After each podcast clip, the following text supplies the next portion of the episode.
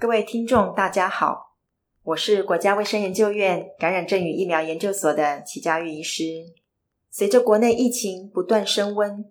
儿童的感染人数也逐渐增多。今年五月二日，指挥中心已经开放六到十二岁以下儿童接种莫德纳新冠肺炎疫苗。另外，辉瑞 BNT 儿童疫苗也即将进来台湾。但是，许多家长对于到底该不该给孩子打疫苗难以抉择。在这一集，我想从疫苗的保护力、常见及罕见的副作用这些家长们最关心的问题，提供最新的一些分析资料给家长们参考，希望能帮助大家为孩子做最好的决定。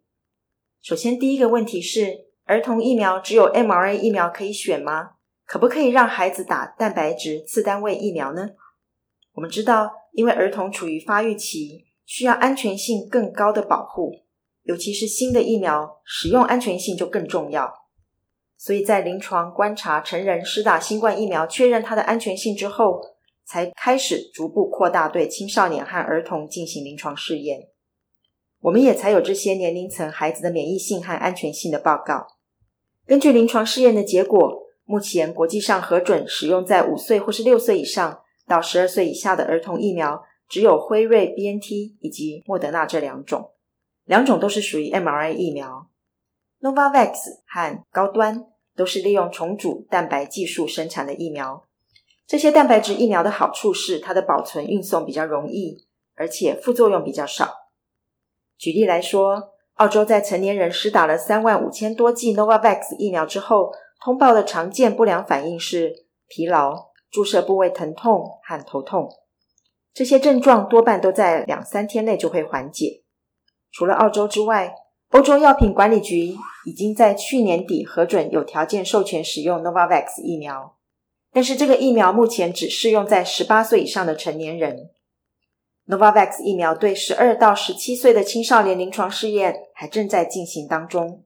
所以我想短期内很难让五到十一岁这些年龄更小的小朋友们来接种。第二个问题是，莫德纳和 BNT 儿童疫苗有针对儿童另外做调配吗？辉瑞 BNT 提供五到十二岁以下儿童的疫苗，主要成分都跟青少年和成人疫苗相同，需要打两剂，但是剂量是每一剂十微克，是青少年和成人剂量的三分之一。另外，其中用来稳定疫苗 pH 值的缓冲液也不一样。在外观上，疫苗瓶盖。和瓶身的标签边缘都是橘色的，以供辨识。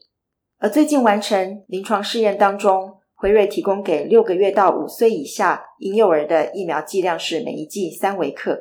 一共打两剂。它的外观标示也是不一样的。莫德纳儿童使用的疫苗跟成人使用的是同样的包装，剂量是成人的一半，也就是五十微克，是打两剂。第三个问题是，莫德纳和 BNT 儿童疫苗各有什么副作用呢？从临床试验观察，儿童施打辉瑞或是莫德纳疫苗的副作用大多是轻度到中度，例如注射部位疼痛、疲倦、头痛，少数人发烧，尤其是在施打第二剂之后。但是这些比例都比成人来得少，而且几乎都是短时间，大约两到三天左右就会缓解。目前没有临床试验直接的去比较辉瑞和莫德纳疫苗副作用的差异，但是我们从个别进行的临床试验可以发现，莫德纳疫苗出现副作用的比例相对于安慰剂组比辉瑞疫苗更高一点。例如，打完第二剂莫德纳疫苗之后，每四名儿童就有一名会出现发烧、恶心和呕吐。另外，大约一半的儿童在第二次接种疫苗之后出现头痛。相比之下，辉瑞儿童疫苗试验当中，这些副作用的比例就比较低。mRNA 疫苗最令人担心的不良反应是心肌炎、心包膜炎。根据国外的统计，施打 mRNA 疫苗之后发生心肌炎、心包膜炎，几乎都是十二到三十九岁的男生打第二剂之后发生的。因为发生率很低，所以无论是辉瑞或是莫德纳疫苗，在进行儿童的临床试验时都没有观察到心肌炎、心包膜炎的副作用。不过，在大规模施打之后，罕见的病例就浮现了。以美国为例，对五到十一岁儿童施打八百多万剂辉瑞疫苗之后，出现了十二例的心肌炎副作用，其中有八个是男生，而且绝大部分是发生在第二季之后。澳洲在打了一百多万剂辉瑞儿童疫苗之后，只有两例是符合心肌炎诊断的病例。这些心肌炎的比例明显低于十二岁以上的青少年打疫苗之后的发生率，也远低于因为自然感染而导致的心肌炎风险。相对于辉瑞疫苗，莫德纳疫苗大规模使用在六到十一岁幼童的经验比较少，包括像欧盟、英国和加拿大这些国家，也是在今年初才开始对这个年龄层开始接种。目前发表在医学期刊的大规模研究报告也不多。所以，施打莫德纳的六到十一岁幼童有关严重心肌炎副作用的报告，我们还需要再密切追踪已经开始对儿童接种的国家后续的监测情形。第四个问题是，莫德纳和 BNT 儿童疫苗它的保护力如何呢？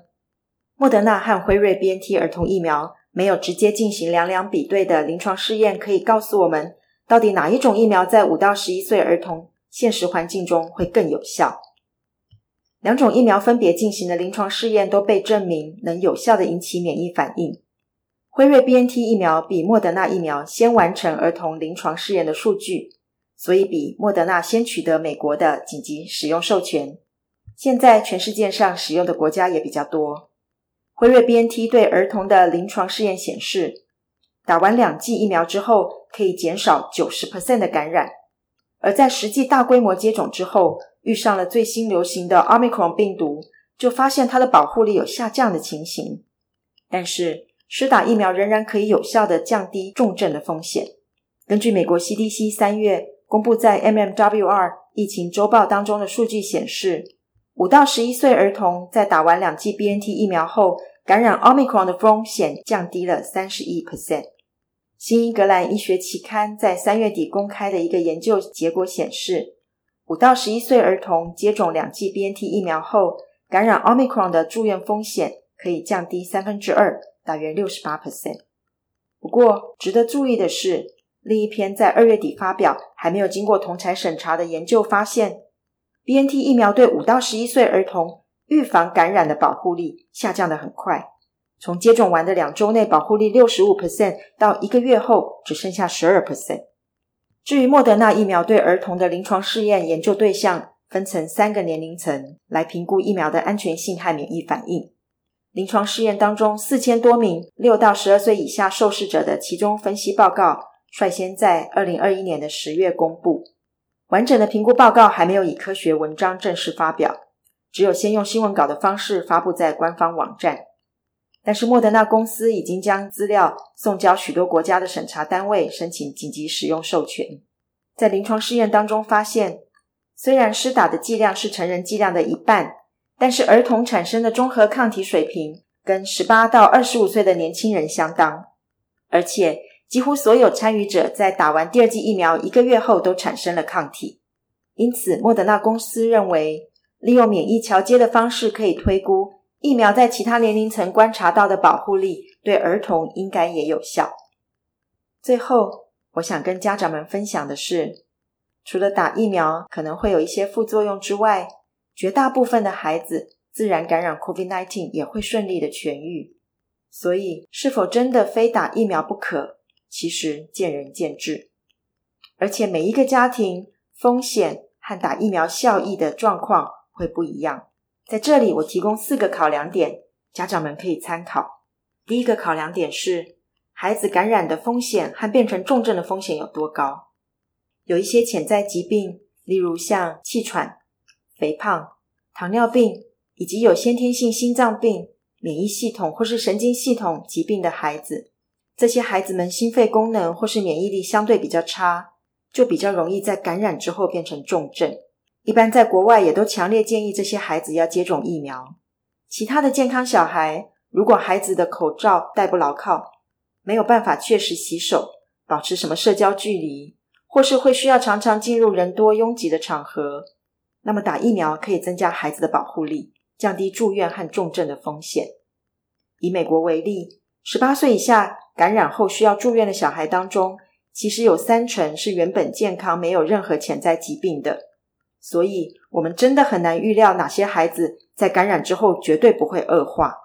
而且，新冠病毒感染的儿童比成年人容易出现一种严重的并发症，称为多系统发炎症候群 （MIS-C）。Miss C 最好发的年龄就是五到十三岁的孩子，其中小男生就占了六十一 percent，死亡率大约是零点八到两 percent，其实蛮高的。十二岁以下的孩子，因为世界各国多半都是在今年初才陆续开始施打疫苗，所以疫苗对降低 Miss C 的保护力有多少，还需要累积一些数据才能知道。但是我们从过去的研究经验已经可以发现，十二到十七岁青少年施打疫苗后，确实可以显著降低 Miss C 的风险。第二个考量点是担心短期以及长期的后遗症问题。包括因为感染造成短期无法上学，影响孩子的学习状况；感染后还可能会出现长期的头痛、酸痛，影响睡眠和专注力的后遗症。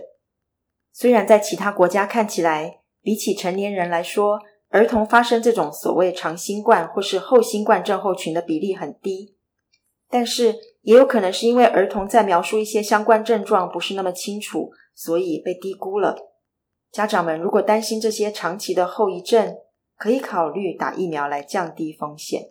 第三个考量点是家里面照顾人力的安排。成年人住院也许可以自己照顾，或是请看护帮忙，但是儿童不一样。小孩子住院都需要有家人的陪伴。家里如果临时要安排人手陪伴感染的小孩隔离或是住院有困难，也可以考虑打疫苗来减少。这些因为感染对生活造成的不便。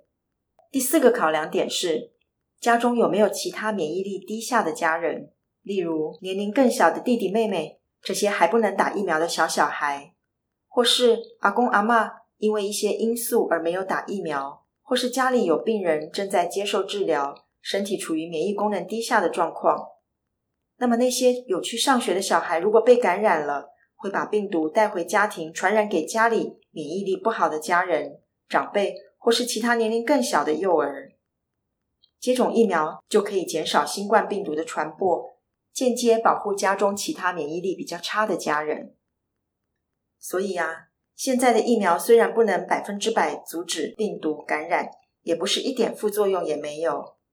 但是从临床试验或是已经大规模接种的国家证实，打疫苗对于减少重症、死亡是非常有帮助的。家长们其实不要太过于焦虑，